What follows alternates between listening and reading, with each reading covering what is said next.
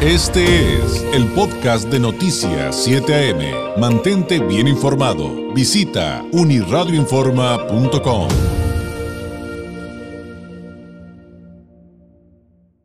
Como todos los lunes, ya está con nosotros el analista político Carlos Álvarez Acevedo, periodista, corresponsal del semanario Z, a quien usted encuentra en redes sociales como arroba Carlos Álvarez MX. Carlos, ¿cómo estás? Muy buenos días. Buen día, David, ¿cómo estás? Pues aquí discutiendo con el público respecto al tema de, lo que sucedió el fin de semana con el hijo de López Obrador, ¿tú desde qué perspectiva eh, harías un análisis, una reflexión eh, respecto a lo vivido y que, por cierto, eh, a lo que se refirió López Obrador anoche y hoy en la mañana una vez más? Bueno, mira, como bien lo saben todos ustedes, a mí me gusta analizar desde varias ópticas. La primera sería pues que el niño en, en, general en México está protegido por la Constitución de, de Política de los Estados Unidos Mexicanos y eh, pues según la Comisión Nacional de Derechos Humanos eh, los niños tienen por ejemplo el derecho a la vida, la supervivencia, al desarrollo, a la prioridad, a la identidad, a vivir en familia, a la igualdad sustantiva, a no ser discriminado, a vivir en condiciones de bienestar y un desarrollo integral, a una vida libre de violencia y a la integridad personal, a la protección de, salud y a la seguridad social, a la inclusión de, de, los niños con discapacidad, a la educación, al descanso y esparcimiento, a la libertad, a, la libertad de expresión, de acceso a la información, participación, etcétera, etcétera, etcétera.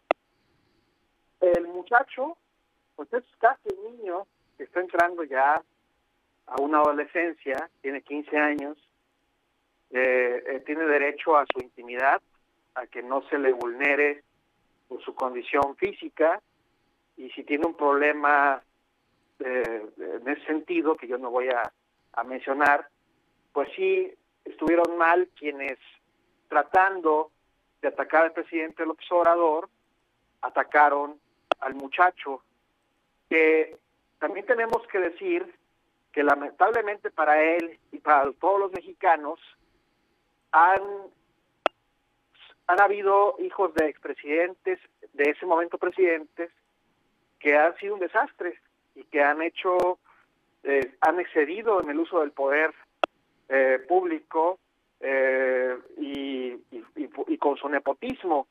ahí están los hijos del expresidente Cedillo, que dicen que se pelearon con los eh, guardaespaldas de los músicos de YouTube, el grupo irlandés, cuando vinieron a un concierto en México, por los hijos de Salinas, que se daban pues la gran vida, o los hijastros de, Vicente Fox, que hicieron múltiples negocios eh, con, con el gobierno, etcétera, etcétera. O sea, tenemos un antecedente de hijos de los políticos que han abusado, abusado realmente del poder que tienen los padres y que pues por eso mismo la gente está harta de que se les diga que no se les puede tocar, porque cuando el político entra a la vida pública, obviamente quien es político tiene que entrar a la vida pública, pues está expuesto a una dinámica de observación de la que no les gusta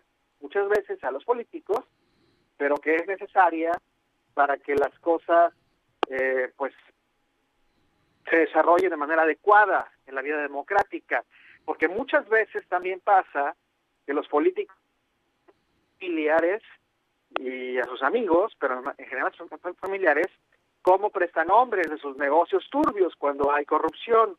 Y en este país, pues, donde hay mucha corrupción. Entonces, eh, por ese lado, el niño, número uno, tiene derecho a su privacidad, a ser libre, a ejercer su, autonomía personal y no es eh, óptimo que se le esté atacando.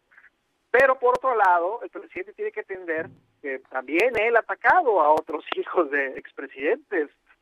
Está el caso del, del joven eh, Felipe Calderón, Luis Felipe Calderón Zavala, que en 2019 recibió ataques de su gobierno en la mañanera de de atacarlo, acusándolo de que él estaba detrás de los bots, de los bots, estos eh, personajes ficticios que se crean en las redes sociales para eh, mover ciertos temas y lo acusó teniendo, ya no era menor de edad, pero tenía 18 años de edad, y, y lo acusó el presidente Obrador de esto y sin pruebas, porque nada más salió un director de, gobierno digital que ya ni volvió a salir nunca en, en la mañanera y empezó a atacarlo sin pruebas.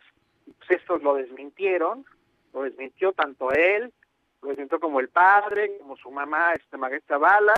Pues el presidente es, es un hombre que dice que ni en las mafias, que ni en las mafias este, se ataca a la familia. Nada más que quiero decirle que las mafias a las que él ahora está exaltando y está protegiendo sus derechos humanos, pues han matado, y están las estadísticas no actualizadas, pero dicen los expertos y las ONGs que en el gobierno del observador, no más en el gobierno del observador, se matan aproximadamente, asesinan, asesinan, perdón, tres niños a diario, tres menores de edad, que tienen los mismos derechos que su hijo, Jesús Ernesto, y que, pues, desafortunadamente ya no están aquí para exigir los, los derechos a la vida, a su integridad, etcétera, etcétera, a vivir plenitud.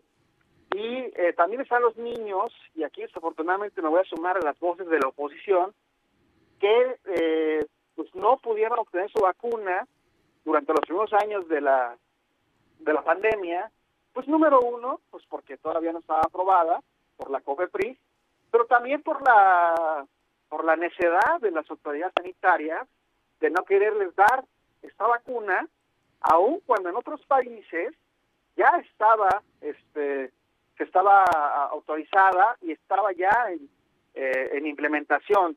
Entonces muchos niños mexicanos se quedaron sin la oportunidad de seguir viviendo porque el COVID les, les les arrebató la vida y tampoco pudieron defender sus derechos, ni, ni ellos ni sus padres, los derechos a la privacidad y a la intimidad y a la educación y a todo lo que también tiene derecho el hijo menor del presidente López Obrador, David. Me hiciste recordar, Carlos, con, tu análisis, digo, seguramente lo ubicarás al periodista don Oscar General González, descanse en paz, de acá de Tijuana, ah, decano, decano del periodismo en Baja California, que cuando tratábamos estos temas decía, y muy acertadamente como tú de alguna manera lo acabas de plantear, pues cuando analizamos un lado y el otro, nos encontramos con la siguiente conclusión.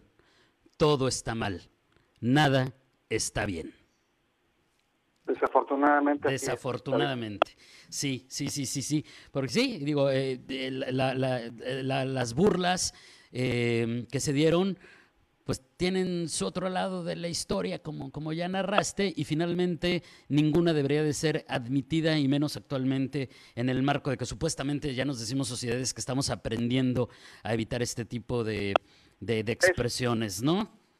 Es una bajeza, pero tampoco el presidente se debería burlar de nadie, porque él también agarra, y aunque sean mayores de edad, se burla de las personas. a eso también me refería. ya, no voy a enumerar los, ya no voy a enumerar los innumerables ejemplos que existen de él se burlándose de las personas. Y pues también el presidente debe reflexionar un poco sobre su actitud personal, porque si no le gusta pues que lo ataquen, pues tampoco debería atacar a nadie. Gracias, Carlos. Muchísimas gracias, por este análisis. Que tengas un excelente lunes, una excelente semana. Muy buenos días. Igualmente, hasta luego. Es eh, nuestro eh, colaborador, analista político de los lunes, Carlos Álvarez Acevedo, periodista corresponsal del Semanario Z, analizando pues esta situación de los dichos contra el hijo de AMLO que se fueron durísimo este fin de semana. Este fue el podcast de Noticias 7am. Mantente bien informado. Visita unirradioinforma.com.